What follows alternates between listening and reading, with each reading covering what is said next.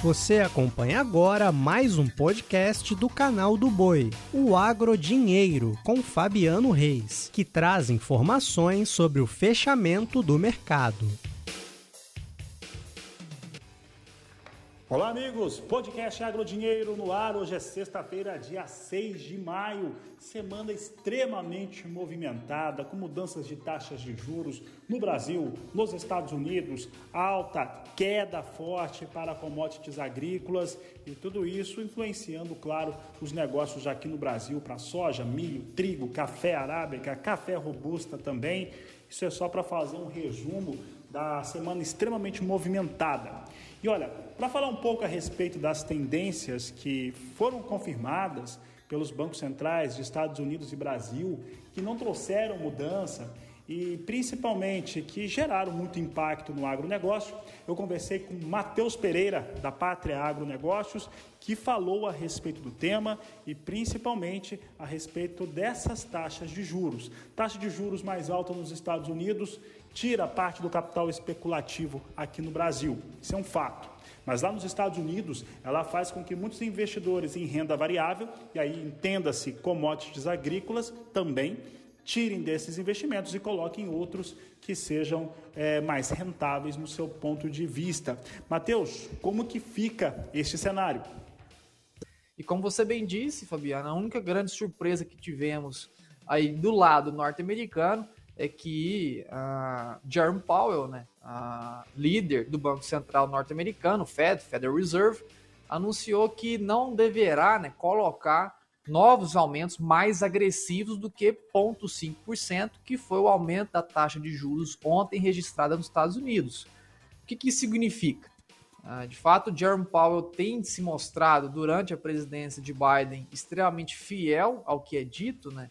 Ele não foge muito, não traz grandes novidades, sempre que tem alguns discursos públicos e traz indicações do que pode ser feito no futuro ele simplesmente, né, o Banco Central, o Federal Reserve nos Estados Unidos, simplesmente acata né, a tudo aquilo que já é dito previamente. Então, uh, foi acabou sendo um balde de água fria né, ao mercado ontem, com essa, essa, essa, essa aversão do Banco Central norte-americano em colocar mais agressividade na elevação da taxa de juros, uma vez que a inflação norte-americana já se aproxima dos 8% ao ano.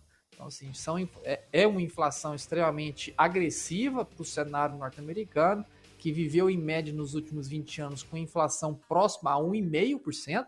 Hoje estamos falando de 8%, então assim, a gente está bem longe do que tipicamente os norte-americanos estão se habituados, né? que até no passado recente viviam até cenários de estagflação ou deflação, né?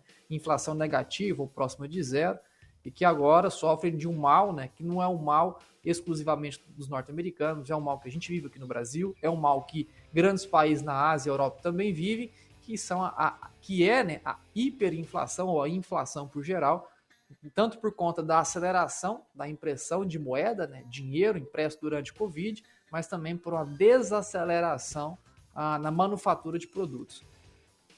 Mateus, e, e, dentro desse cenário que você acaba de nos explicar, é, nós tivemos né, o principal baque né, na segunda-feira, quando nós vimos muitos fundos de investimentos, capital, capital especulativo principalmente, é, tirando recursos de renda variável, aí inclui-se é, commodities agrícolas, soja, milho, trigo e por aí vai, e colocando em outras que eles consideram que tenha uma rentabilidade maior.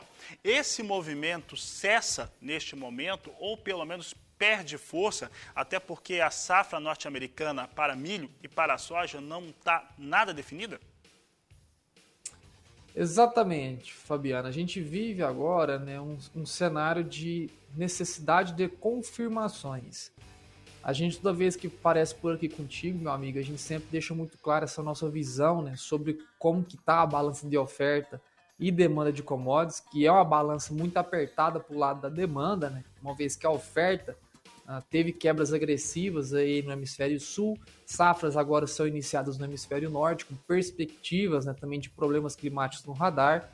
Porém, a gente só está no início, né, na proge... não, não vou dizer na progênese, mas as safras no hemisfério norte, especialmente aqui na América do Norte, está né, tá muito incipiente. Progresso de plantio está atrasado por excesso de umidade. porém o mercado está carecendo de novas confirmações da onde essa safra norte-americana poderá chegar. Tivemos atraso de plantio norte-americano? Isso é um impacto negativo a teto produtivo? Sim, é um impacto negativo a teto produtivo. Porém, ainda não é, não pode ser descartado uma safra saudável em solo norte-americano, desde que tenhamos, de agora em diante, um cenário propício né, ao desenvolvimento não só do plantio, mas também das primeiras fases aí vegetativas da soja e do milho em solo norte-americano. Então, fundos tiveram sim essa movimentação no início da semana, né, retirando um pouco do capital aportado em commodities, colocando em outras fontes de investimento. Uh, porém, né, caso esses problemas se voltem a se expandir na safra norte-americana, a gente vai ter esses mesmos fundos de gestão ativa fundos especulativos voltando com mais agressividade uh, às commodities agrícolas, que é o cenário mais provável, viu, Fabiano? A gente tem sim alguns pontos no radar ali climático para a safra norte-americana que indicam alguns problemas aí de curto e médio prazo. Tá aí, eu conversei com o Matheus Pereira, um grande abraço a ele, a toda a equipe da Pátria Agronegócios. Trago agora o fechamento de soja em Chicago, soja fechou com queda expressiva hoje, Posição de julho fechou a 12 dólares, 24 centes, mais 6 o bushel, queda de 1,35%. Agosto, 15 dólares, 73 centes o bushel, queda de 1,49%. Setembro, 15 dólares, 6 centes o bushel, queda de 1,41%. Novembro, 14 dólares, 71 centes o bushel, com recuo de 1,39%. Já o dólar fechou em alta aqui no Brasil, R$ 5,07 mais 9, alta de 1,25%. Com essas informações, encerro esse podcast Agrodinheiro. Desejo a todos uma, uma excelente noite, um grande final de semana. Nos vemos na segunda-feira, nos ouvimos também. Um grande abraço e até lá. Você acompanhou o podcast Agrodinheiro. Para mais informações, acesse o nosso portal sba1.com. Até a próxima!